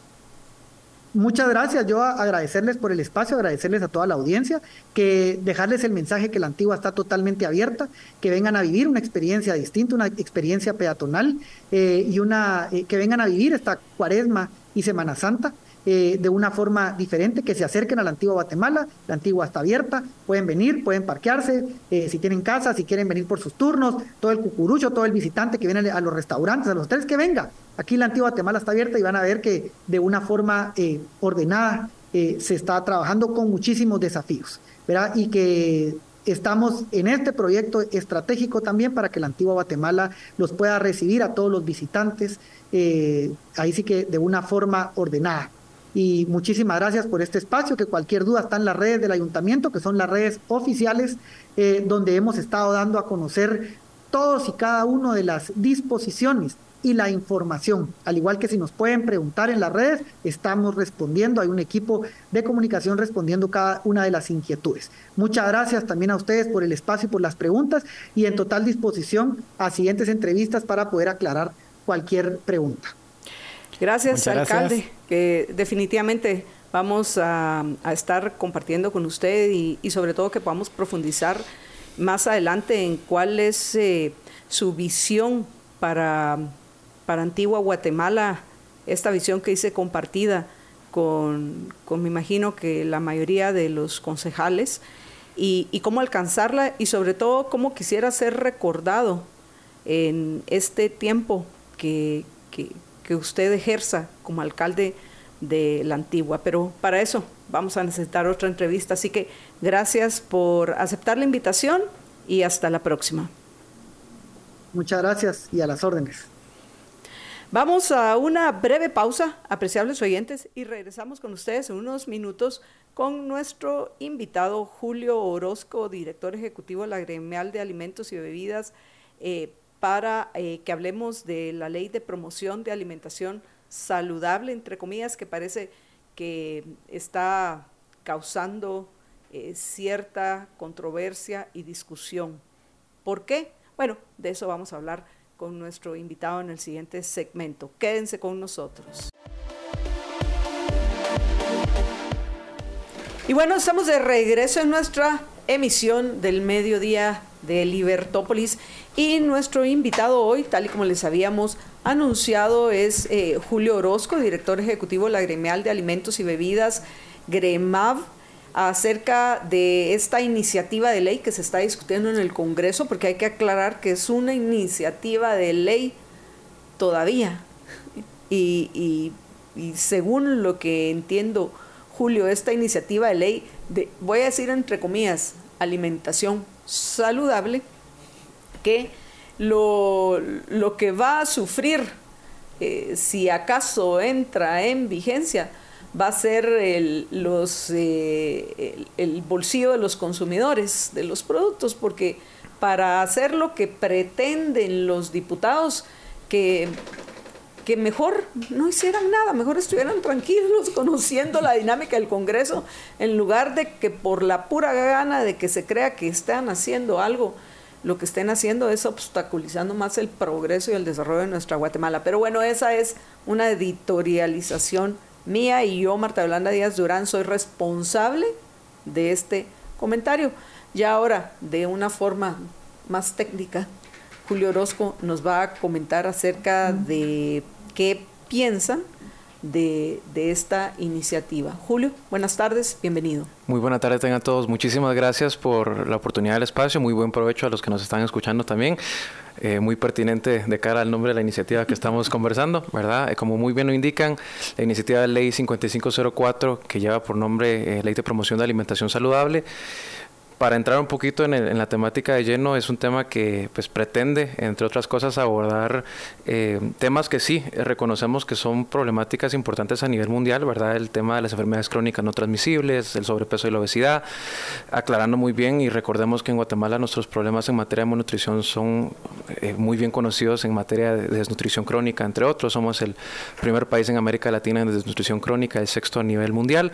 Pero bueno, eh, la iniciativa se está enfocando únicamente, o los objetivos están distanciados, están dedicados, perdón, al abordaje de las enfermedades no transmisibles, sobrepeso y obesidad, por medio de una medida regulatoria eh, que dicho sea de paso, es una medida regulatoria que se ha implementado en algunos países de América Latina, es una medida que eh, tenemos el antecedente de iniciativas de, una, de leyes similares que tienen 10 años o más de, implementadas y estas iniciativas pues han demostrado que a pesar de, haberse implementado los indicadores de sobrepeso y obesidad pues siguen en el aumento. Y pongo de ejemplo el caso de Chile. Chile cuando se implementó esta ley tenía alrededor del 62% de sobrepeso y obesidad. recientemente revisamos y el, dato está en 75% aproximadamente, nuevamente colocándolo como uno de los países más obesos del mundo. Eh, y nuevamente una de las premisas de esta iniciativa contempla la promoción de cambio de, en este caso, decisión de los consumidores, cosa que también ha demostrado que no es así, ¿verdad? Y si no hay un cambio de patrón de consumo, obviamente no hay un cambio eh, en, la ingesta calórica, entre otros temas. Eh, y lo más importante, perdón, para complementar acá, eh, como bien lo mencionaba al inicio, es una iniciativa de ley unilateral, es una iniciativa de ley que estaría rompiendo un sistema de la integración centroamericana al cual Guatemala ha apoyado históricamente eh, y es un tema que obviamente a nivel comercial tendría impactos importantes. Alrededor del, desde el 11 al 35% de las exportaciones de, nuestros países hermanos en Centroamérica se habrían eh, afectados porque son requerimientos adicionales que se salen de la integración centroamericana y hay pues otros temas complemento que podemos ir viendo, pero sí son, son a grandes rasgos eh, algunos de los elementos sin tomar en consideración el aumento del precio de los alimentos porque la iniciativa tiene tasas implícitas desde el 10 al 35%, dependiendo de la cantidad de sellos que tenga, lo cual pues va directamente a afectar al bolsillo guatemalteco. ¿Quién es el ponente de esta iniciativa y cuándo la presentaron? El ponente, si no mal recuerdo, es el diputado Jairo Flores. El diputado eh, la presentó frente eh, al Congreso de la República en el año 2018, si no mal recuerdo. Y en función de eso, pues en los últimos años eh, Guatemala pues ha puesto eh, en primer plano el plano centroamericano. Importante mencionarles ahí que desde el año 2020 el sistema de la integración centroamericana eh, y, los países parte iniciaron un proceso ordenado de, construcción de normativa regional precisamente para abordar este tema. De hecho, estamos a 15 días de que un instrumento centroamericano de etiquetado de los, alimentos salga a consulta pública internacional.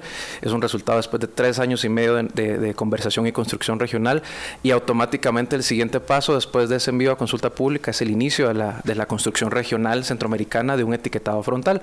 Eh, pero para regresar al tema, es el diputado Jairo Flores que, pues, reconocemos que con intenciones legítimas pues está planteando este tema, pero que es una medida que ha demostrado no abordar eh, las problemáticas que pretende. Bueno, yo no voy a ser tan política políticamente correcta y mucho menos benevolente que nuestro invitado. Yo no creo que sea con buenas intenciones, es pura medida populista con el, ánimo de protejamos a la gente, protejamos a los que quieren engordar, protejamos a los que no saben qué comer. Yo por supuesto que considero que uno tiene que tener un estilo de vida saludable si uno quiere vivir muchos años, pero uno no puede imponer sus valoraciones a los otros. Y esta es una medida populista que ha sido un fracaso en otros lugares o ciudades donde también hasta quieren regular el tamaño de las gaseosas y yo gaseosas no tomo, que quede entendido. Pero al final eso debe ser decisión individual. Así que pues yo sí no voy a ser así ni benevolente y políticamente correcta, como es el caso de, de Julio Orozco, que me imagino que tienen que estar hablando con, con los diputados para que no vayan a hacer este absurdo. Pero veo que Jorge tiene una pregunta. Sí, esta sería más o menos un calco de la ley que hicieron en México. Es una variante, así es, utiliza un modelo muy similar, eh, parámetros muy estrictos que lo que termina haciendo es de que el potencial panorama en, el supermercado vaya a ser que un porcentaje muy importante de alimentos, más del 80%, vayan a tener entre dos a tres etiquetas. Eso ya en la práctica, a la hora de promover una decisión de compra informada, es complejo porque si tenemos dos productos y los dos productos tienen la misma cantidad de sellos, por así decirlo, que son sellos de advertencia, no realmente no están informando cuantitativamente al consumidor de ciertos temas, eh, al final del día el consumidor termina teniendo eh, un panorama muy similar y la intención de, en este caso promover una elección informada y, que puedan comparar los productos entre las categorías se ve comprometida porque es, establece parámetros muy muy muy eh, muy concretos y muy eh, restrictivos para que para que los consumidores puedan tomar una decisión informada. Y solo para entender bien o sea eh, de lo que mencionaste por cada sello de estos que tenga se va acumulando una especie de impuesto adicional que se tiene que pagar Así es, eh, son en total, según la iniciativa de ley, son seis etiquetas, eh, va del 10% hasta el 35%. Por cada etiqueta que tenga el alimento se va a incrementar un 5% eh, el directo al consumidor. Es, un impuesto y el argumento, que es el argumento que utilizaron en México, por eso preguntaba, y, y que ha sido un fracaso en México y en todas partes, es decir, bueno, como va a ser más caro, entonces los pobres ya no van a poder comprar ese, ese producto y entonces van a adelgazar.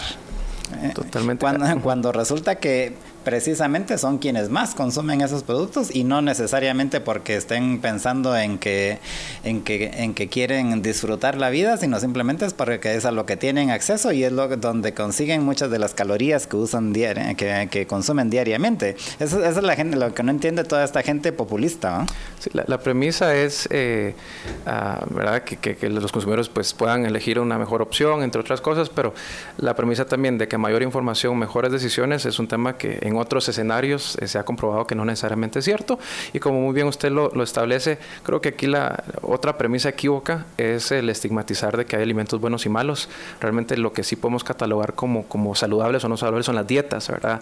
La dieta en un periodo de 24 horas es la que al final del día podemos catalogar como buena o mala, o saludable o no saludable, pero atribuir a un alimento eh, la responsabilidad de toda una dieta y prolongada por un tiempo de vida, eso obviamente creo que es un, es un tema eh, desde, nuestro punto de vista un punto, un punto, equívoco. Y finalizo con esto, muy bien lo mencionas, de que los alimentos industrializados han reiterado históricamente su aporte y contribución a la seguridad alimentaria. Hay lugares donde legítimamente no pueden llegar otro tipo de alimentos en situaciones de vulnerabilidad, eh, desastres naturales, entre otras cosas. Ustedes mismos ven que las donaciones que el Estado brinda eh, o sector privado, organizaciones internacionales, entre otros, son productos industrializados que se verían afectos también a este tipo de iniciativas y está la posibilidad de que al estar efectos al, etiquetado pues tampoco puedan ser donados. Entonces ahí estaríamos afectando también a este tipo de poblaciones. Obviamente hay que tener mucho cuidado con la generalización apresurada, porque no todo lo que se vende es eh, porquería, como dice uno de nuestros oyentes, dice, es terrible para la economía, pero con lo ignorantes que somos los guatemaltecos, urge es eh, urge, es ético vender porquería y que la gente que no sabe que se la coma. Bueno, yo pienso que a estas alturas del partido y con redes sociales, ya eh, siendo uno de los principales medios eh, que buscan los guatemaltecos para informarse, quien no sabe que, el llamado junk food o fast food es como consumo constante, no de vez en cuando comer algo, sino como consumo constante, es daño para su salud. Ya no sé en qué planeta vive. Por favor, independientemente de la opinión eh, y el menosprecio que puedan tener algunos para el resto de, nuestros conciudadanos o personas en general que toman decisiones diferentes a las de nosotros. Y si hay algo hoy, es una enorme cantidad de, de podcasts, de programas. Nosotros mismos en Libertópolis tenemos segmento de salud que viene después de esta conversación que estamos sosteniendo con Julio Orozco, para que la gente que quiera buscar información la encuentre.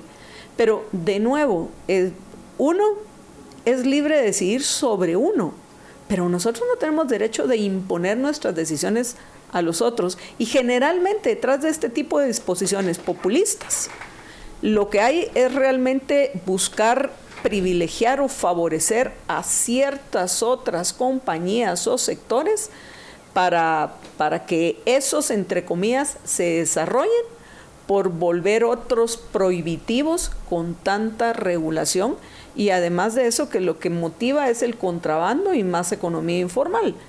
Y, y, menos a los que les encanta la palabra control y menos controles para la producción de, de esta eh, comida sea o no comida chatarra, pero que los diputados consideraron que lo eran.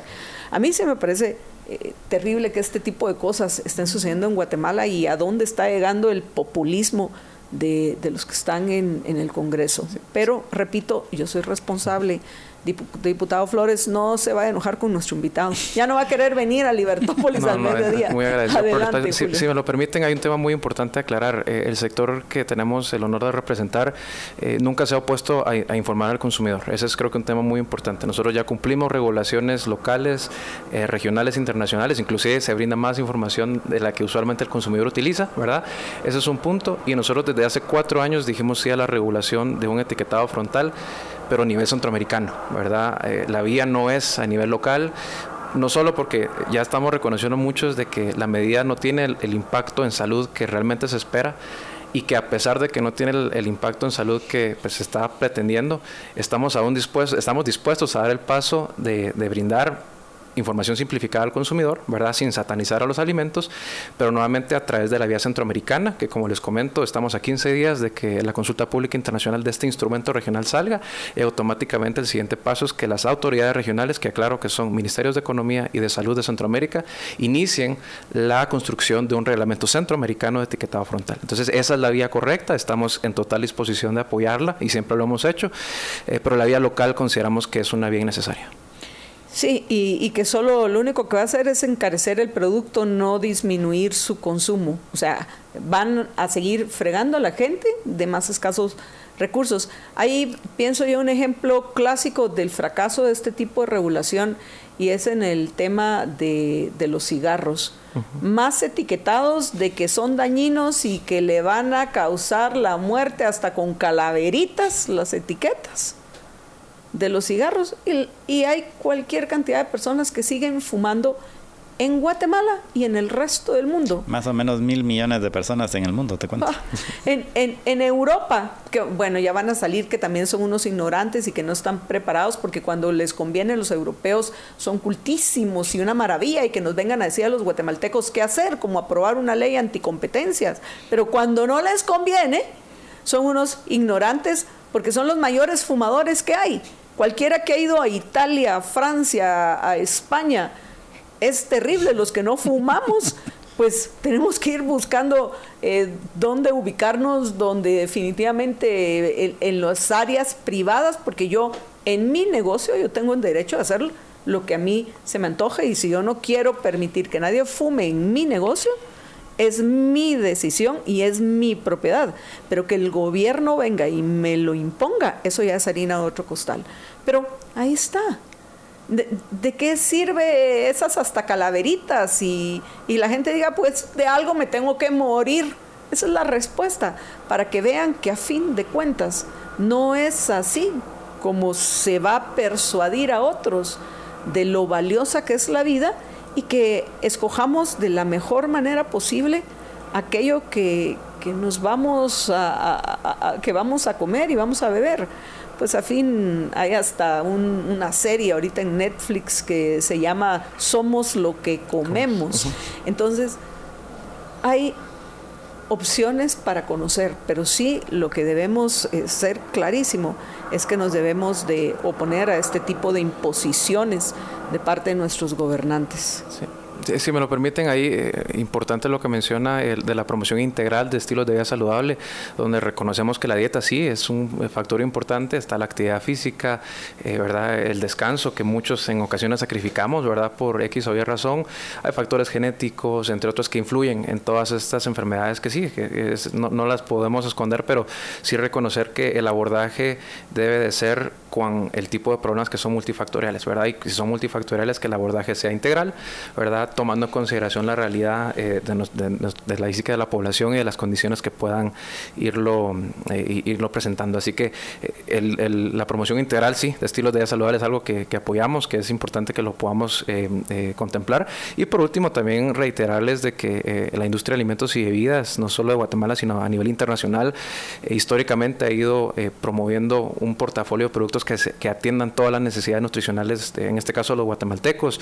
Si ustedes tienen diabetes, hay un portafolio de productos para ustedes. Si son hipertensos, hay productos específicos para ustedes. Si son celíacos, etcétera. Y ahí está eh, nuevamente la ciencia la tecnología de los alimentos que, brindan un, aporte importante también para atender estas necesidades nutricionales que, pues, conforme el tiempo van cambiando. Pero importante el compromiso del sector para, para, este, para atender este tipo de, retos nutricionales.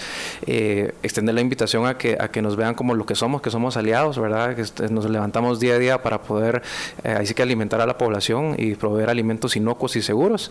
Y esperamos que en la manera de lo posible los, los legisladores puedan reconocer las implicaciones de esta iniciativa, que podamos eh, redireccionar la discusión a donde debe ser, que es a nivel centroamericano, y que podamos eh, sí promover en conjunto otros esfuerzos integrales para que los guatemaltecos también pues, seamos más activos, ¿verdad? tengamos también dietas equilibradas, ¿verdad? entre otros aspectos.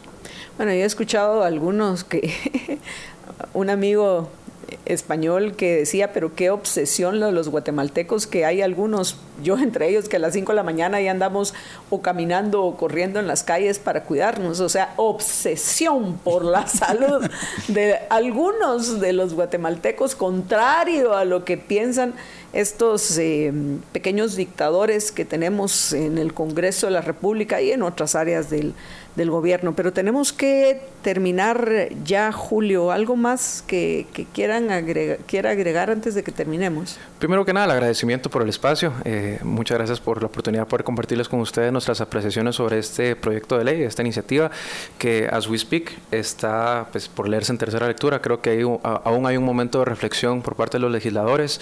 Reiteramos, eh, esta iniciativa puede tener implicaciones eh, sí en el comercio intracentroamericano, pero también en el bolsillo de los guatemaltecos, entre otros aspectos que hay que ver con mucho detenimiento, con mucho ojo.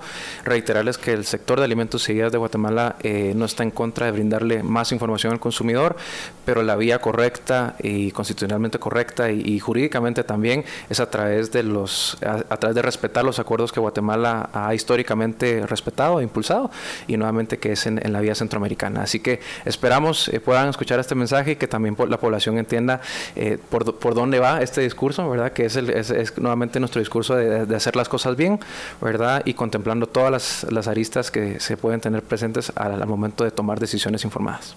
Bueno, primero que todo, bien lo mencionaste, eh, sería una una más de tantas leyes inconstitucionales en nuestra Guatemala, así que si la llegan a pasar, eh, pues sin duda habría que cuestionarla frente a la Corte de Constitucionalidad.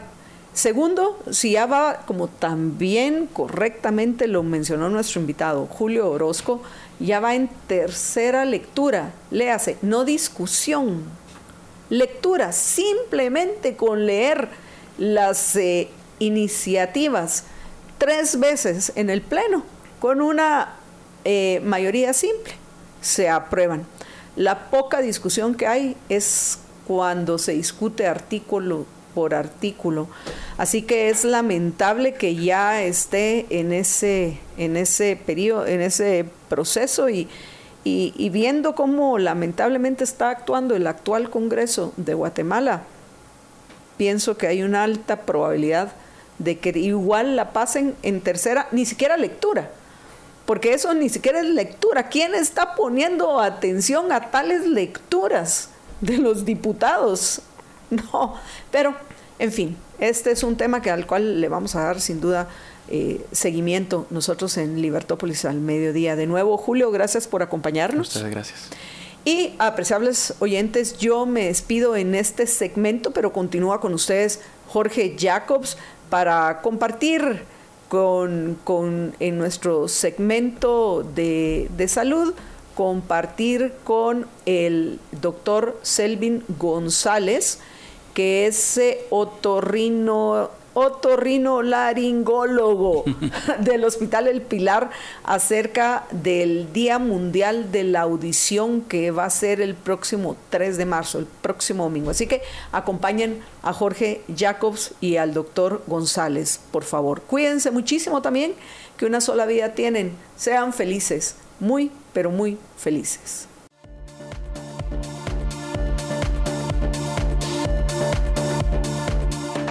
Estamos de regreso con ustedes en su programa Libertópolis al mediodía, ahora en nuestro segmento de salud con el Hospital El Pilar y vamos a conversar con el doctor Selvin González, él es otorrinolaringólogo del Hospital El Pilar y vamos a hablar acerca del Día Mundial de la Audición que es este domingo 3 de marzo. Así que le damos la bienvenida al doctor González. ¿Qué tal doctor? ¿Cómo está? Buenas tardes. Bien, gracias. Buenas tardes. Gracias por la invitación. Gracias, eh, doctor González. Y cuéntenos em, de qué trata el Día Mundial de la Audición y por qué es tan importante para nosotros el sentido del oído. Pues es muy importante porque fíjese que más del 5% de la población mundial está afectada eh, auditivamente. Entonces, eh, esto realmente es un problema global muy frecuente y precisamente pues eh, en esta fecha la idea es concientizar a la gente eh, de llevar a cabo un adecuado diagnóstico precoz en casos de pérdidas auditivas a toda edad. y ¿Cuáles son las principales razones de esas pérdidas? Es así por lo que le dicen a uno siempre de eh, los lugares así donde hay eh, ruidos o bulla muy alta, muy fuerte, ¿eso es lo que le afecta? O, qué otras cosas puede, qué otros riesgos puede tener uno? Sí, hay varias causas. Eh, usted efectivamente tiene razón. En adultos, por ejemplo, la exposición a sonidos de manera prolongada, eh, y a intensidades altas, pues supone un riesgo para perder audición de manera temprana. Eh, también en adultos mayores o incluso antes, a partir de los 50 años de edad, empieza a haber un proceso natural de pérdida auditiva. En algunos casos es más acentuado que en otros, pero es importante detectarlos y esto está empezando a afectar la, relación social de las personas o su interacción. Y en niños pues hay también eh, casos de tapones de cerumen o casos de otitis. También ahora por la época en el verano muy frecuente las otitis también por ir a las piscinas, a la playa, ¿verdad? Y hay otros casos menos comunes tal vez de pérdidas auditivas de nacimiento que es importante detectar, sobre todo en niños que nacen y que han tenido factores de riesgo para presentar estas pérdidas, pues es muy importante para que tengan un adecuado desarrollo del lenguaje y desarrollo social. ¿Y, qué se puede hacer para, eh, eh, para, evitar ir teniendo estos problemas? O sea, eh, según entendí, pues tarde o temprano todos vamos a ir teniendo algún problema de, de audición, pero ¿qué se puede hacer para retrasar ese, ese tema? Pues eh, cosas básicas, tener una vida sana, tratar la manera de, alimentarse bien, el consumo de frutas y verduras es importante, evitar la exposición, eh, como mencionaba, incluso a veces no es necesario que sea una intensidad muy alta del sonido, pero si es una exposición prolongada a sonidos, el uso continuado de audífonos para escuchar música, eh, eh, gente también que trabaja, o sea, una exposición laboral al ruido, todo esto hay que, hay, hay que tener cierta protección auditiva también para poder retrasar y proteger nuestro nivel auditivo. Y, el, por ejemplo, el, el uso de audífonos entiendo que tiene, puede tener algún efecto y ahí van desde audífonos así eh, inmersivos, así como estos que tenemos aquí, o los que se usan ahora así chiquititos, que, que, van metidos en el oído. ¿Eso tiene algún efecto o debe uno tener algún, algunas precauciones? Sí, dos efectos básicamente, digamos, si se usa por periodos de tiempo de más de una hora de forma continuada, eso ya supone un riesgo si es diariamente esta actividad para ir perdiendo audición. Eh, también el uso de audífonos también favorece el acúmulo de cerumen porque funciona como un más o menos el efecto de un hisopo que al introducirlo en el oído va empujando un poquito el cerumen que se produce y hace que se formen taponcitos de cera. O sea, en lugar de sacarlo, lo mete más uno. Exacto, sí, así es. ¿Y, y, los audífonos estos, eh, los chiquitos que utiliza mucha gente ahora? Sí, la verdad que los que van dentro del oído son los peores porque son los que exponen más directamente el sonido al, oído. O sea, tal vez eh, si alguien por trabajo eh, los necesita usar continuamente, pues los, tal vez los mejores serían los que son abiertos, como los, los antiguos, ¿verdad? Y que están regresando ahora de moda, pues probablemente esos serían menos dañinos. Refiere con abiertos, me, me, o sea, me, quedé ahí con la duda. Porque... Los audífonos, los grandes, como los vintage, estos de ochenteros, estos audífonos como no van dentro del oído, pues no estimulan o no llevan el sonido más cerca o sea, por ejemplo, como... no, sé si está viendo mi transmisión, pero como los que yo tengo ahorita serían abiertos para usted, ¿no?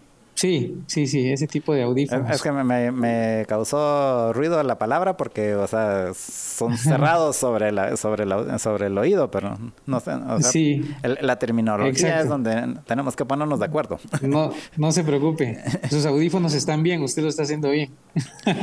ok, eh, pero eh, entonces al final eso obviamente tiene algún riesgo. ¿Qué, otros problemas tiene? Porque no es solo la pérdida de audición. Por ejemplo, tengo entendido que hay un problema que tiene muchas personas, no sé qué porcentaje, pero de, que, por ejemplo, escuchan un ruidito así como que fueran chicharras todo el tiempo, ¿verdad?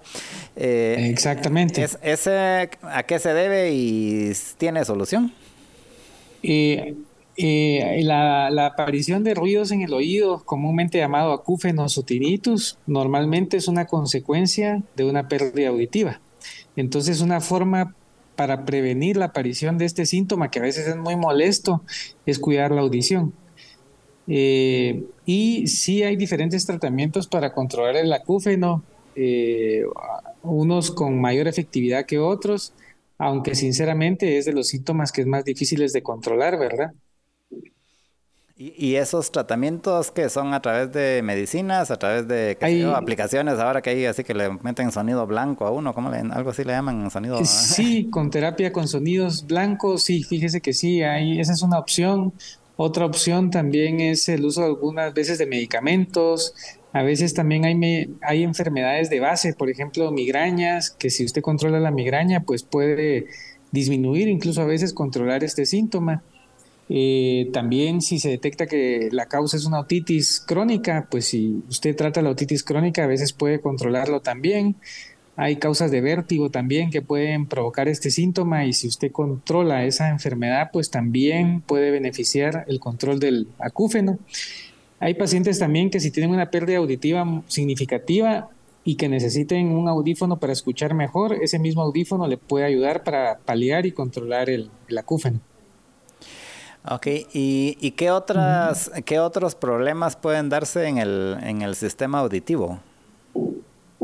Eh, pues el sistema auditivo eh, influye, como mencionaba antes, en el desarrollo del lenguaje. Antes de, eh, por ejemplo, en la edad infantil, en torno a los 3 y 4 años, es muy importante que el niño escuche bien para prevenir cualquier trastorno del habla o del lenguaje. Sin embargo, adultos también, si tienen una disminución de audición por un periodo de tiempo muy prolongado, pues a veces también pueden verse afectados en el lenguaje. Y obviamente si un paciente se ve afectado en el lenguaje, pues influye en su interacción social, ya sea niño o adulto.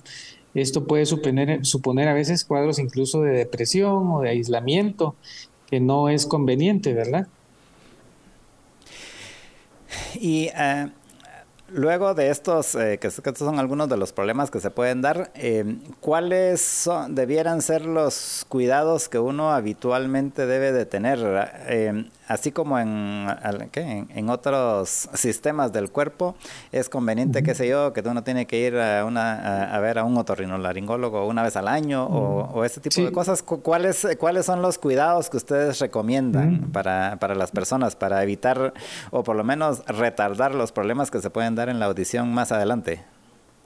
Sí, voy a ir en orden por grupos de edad. En niños recién nacidos, si el niño tiene factores de riesgo para pérdida auditiva, por ejemplo, si fue prematuro, si estuvo en una unidad de cuidados intensivos, exposición de oxígeno eh, o algún factor de riesgo durante el embarazo materno, pues estos niños tienen que tener un adecuado tamizaje auditivo para poder detectar si hay alguna repercusión auditivamente por, por estos procesos.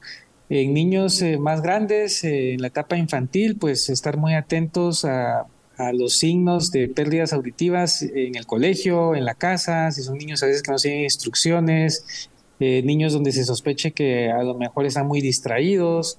estos niños hay que ponerles especial atención porque podrían tener una pérdida auditiva. Entonces, hay, ante la duda, hay que ir con el pediatra o con el otorrinolaringólogo para poder descartarlo.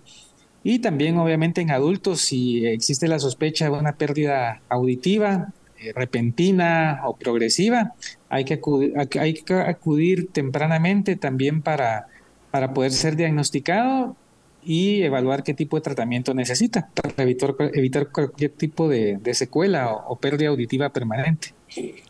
Y, en cuanto a la, El, mantenimiento, que en este caso sería así, la limpieza, que la mayor parte de los doctores pues recomiendan, miren, no use usopos, no, vaya a que, a que, a que, lo, a que lo limpien profesionalmente.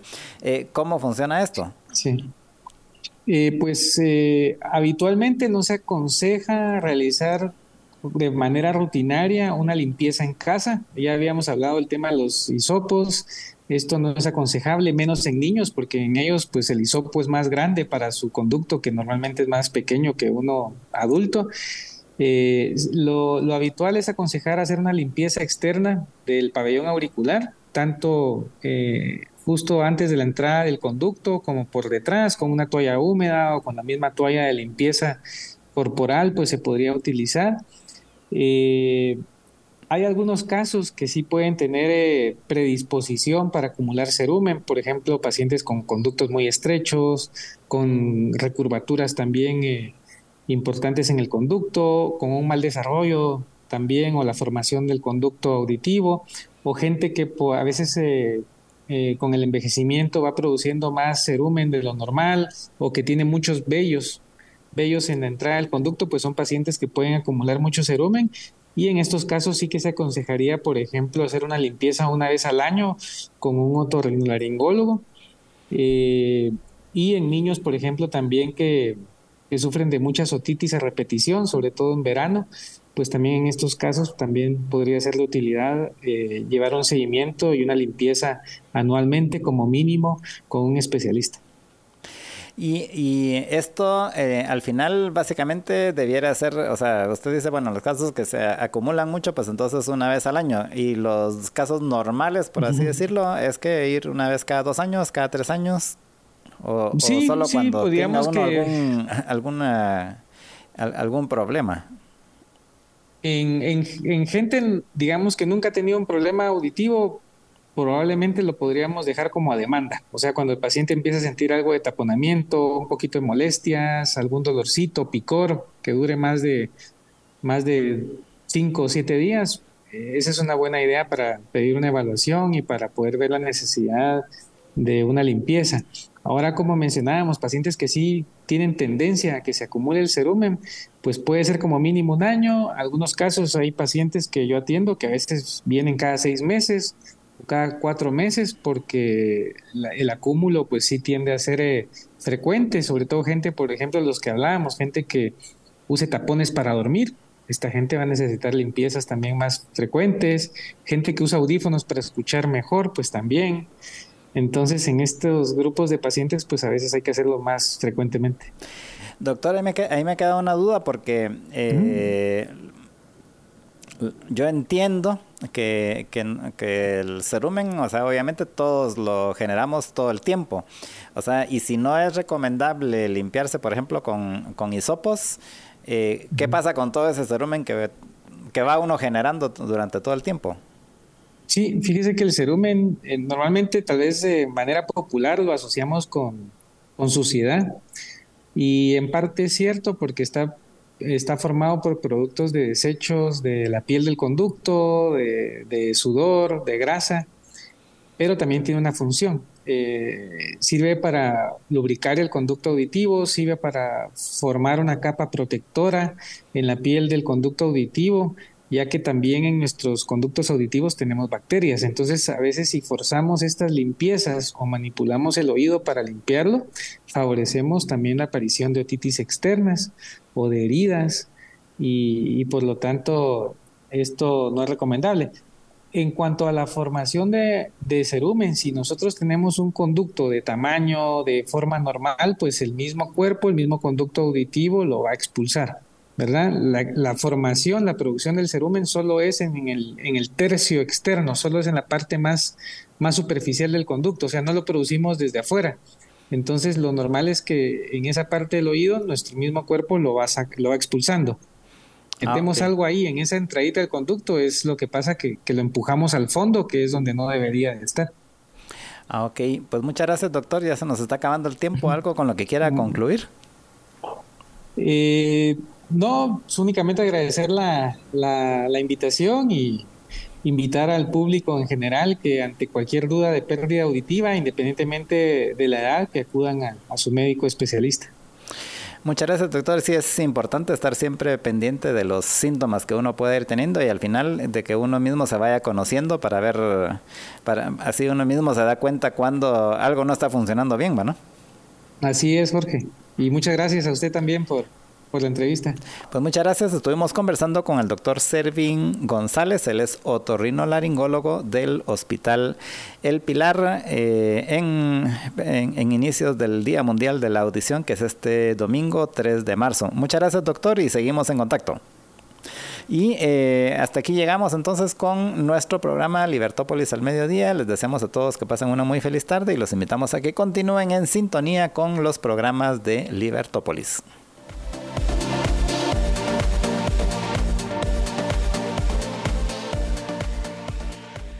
Libercast presentó una producción de Libertópolis. Recuerda suscribirte y dejarnos cinco estrellas para que continuemos trabajando en producir más podcasts de tu interés. Libertópolis.